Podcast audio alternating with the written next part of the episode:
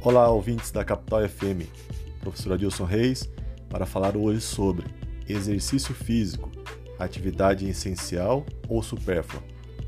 Há alguns anos, a ciência já demonstra que a prática regular de exercício físico exerce importante contribuição na prevenção de inúmeras doenças crônicas não transmissíveis, atuando também como coadjuvante no tratamento das mesmas. No entanto, nesse período de pandemia por Covid-19, a prática de exercícios físicos em parques e academias está proibido. Isto porque o risco de contaminação em ambientes com muitas pessoas é maior. Porém, em se tratando de academias, é possível a restrição de fluxo de clientes por horário, higienização constante dos equipamentos, uso de máscara e disponibilização de álcool em gel para todos, funcionários e clientes.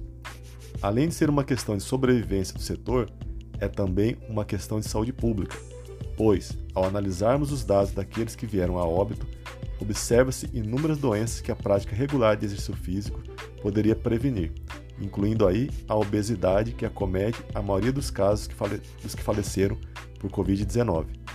No Brasil, 55,7% da população está com sobrepeso, 19,8% com obesidade ou seja, temos potenciais riscos de óbitos. Para finalizar, a Casa Branca nos Estados Unidos publicou recentemente as diretrizes para a reabertura da América.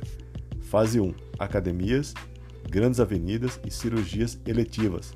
Fase 2: escolas, bares e viagens não essenciais. Fase 3: visita aos idosos, circulação das pessoas e aumento na ocupação das atividades. Professor Adilson Reis Filho, para a Capital FM.